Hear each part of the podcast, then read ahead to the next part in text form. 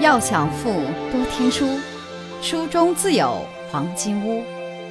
欢迎收听由喜马拉雅出品的《财富背后的传奇》，作者刘宝江，播讲阅读。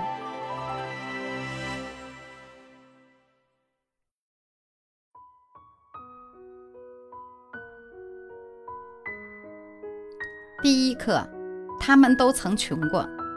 第二节。有死鱼，我肯定不买活鱼。新东方创始人俞敏洪号称全中国最富有的老师。他的办公室墙上挂着一幅放大的照片，在一片长着荒草的土地上，立着两间摇摇欲坠的破瓦房。这是俞敏洪在江苏省江阴农村的老家。一九七八年。俞敏洪首次高考失利，他在家喂猪、种地、开拖拉机。期间，他意识到自己不能种一辈子地，不能当一辈子农民，于是他下决心从头再来。但次年再考，他依然名落孙山。同年，县里举办了一个外语培训班，俞敏洪进入补习班后的感觉，就像进了天堂一样。可以一整天都用来学习了，可以在电灯下读书了。一九八零年，俞敏洪终于考上了北京大学西语系。后来他在博客中写道：“你现在的状况并不决定你的未来。中国有句古话：刀不磨不锋利，人不磨不成器。我在北大的时候受到的打击就特别多。”首先是身份上的悬殊。我的同学有部长的儿子，有大学教授的女儿，而我却是一个农民的儿子。三次高考后才走进北京大学，穿着大补丁，挑着扁担走进北大的。我们体育老师上课时从来不叫我的名字，都是叫那个大补丁，你来做个动作。你会发现，你总赶不上他们的状态。即使他们停下来一辈子什么都不做，他们所拥有的东西都比你多。比如，大学一年级的时候，班上有个部长的孩子，每周五都有开着奔驰二八零的司机把他接走。你想，我们那个时候连自行车都买不起，他居然坐着奔驰二八零，那是一种。什么样的感觉？你感觉这辈子基本就完蛋了。但是我们一定要记住一个真理：生命总是往前走的，我们要走一辈子。你唯一能做的就是坚持走下去。所以我非常骄傲地从一个农民的儿子走到北大，最后又走到了今天。俞敏洪有句名言。使这个世界灿烂的不是阳光，而是女生的微笑。他曾在演讲中以其特有的诙谐调侃道：“当时我们班一共五十个同学，刚好二十五个男生，二十五个女生。一开始我听到这个数字特别兴奋，但是没想到我们班的女生没有一个正眼瞧我一眼的。到了二零零一年，我们全班同学聚会，大家从世界各地赶回来。”蓦然回首，大家突然发现班上那个挺没出息的、普通话都讲得不好、默默无闻的那个人，怎么就成了全班最出色的了呢？这个时候，女同学们都热情地走上来，握住我的手，后悔当初没下手。俞敏洪感慨：“谁不想有钱啊？我以前每天都想着有钱。当我在北大的时候。”我跟我老婆在一起，连一条活鱼都买不起的时候，不可能不想钱。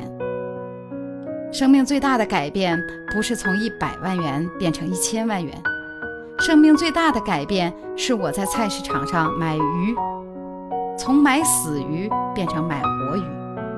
因为我还没出息的时候是我做饭，我老婆在更远的地方上班，等她下班回来都晚上七点钟了。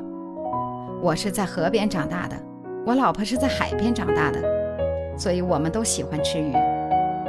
当时农贸市场上的活鱼是五块钱一斤，死鱼只要一块钱一斤。我肯定只买死鱼，不买活鱼。后来中国兴起了留学热，看着同学们纷纷出国，俞敏洪也萌生了出国留学的想法。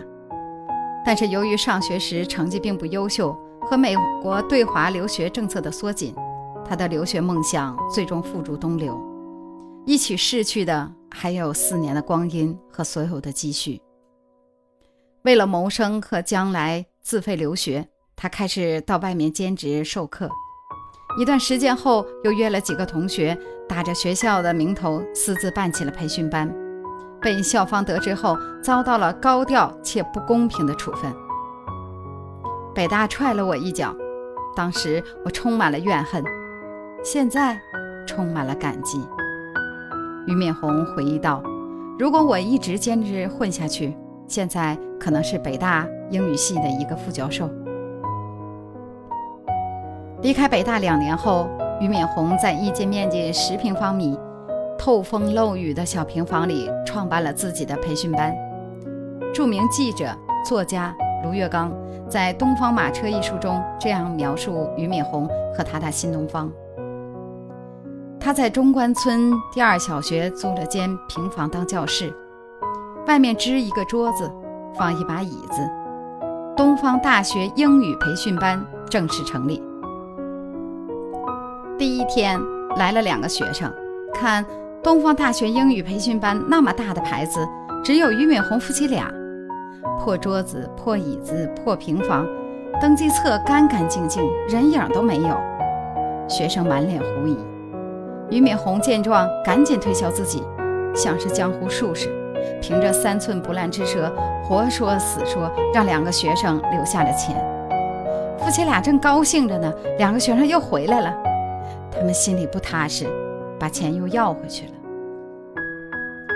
俞敏洪说：“最初成立新东方，只是为了使自己能够活下去，为了每天能多挣一点钱。作为一个男人，快到三十而立的年龄。”连一本自己喜欢的书都买不起，连为老婆买条像样的裙子都做不到，整个家庭无家可归，连家徒四壁都谈不上，自己都觉得没脸活在这个世界上。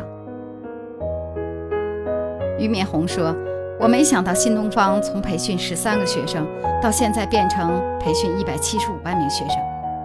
其实，所有这一切，你都不一定要去想。”只要坚持往前走就行了。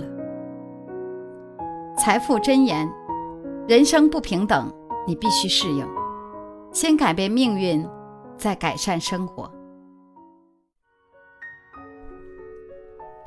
如果您喜欢今天的内容，请点击音频右上方的按钮，一键分享到您的朋友圈。想了解更多财富大咖背后的传奇故事，请订阅关注本专辑。感谢您的收听，欢迎您在评论区留言互动，分享您在财富路上的成功故事。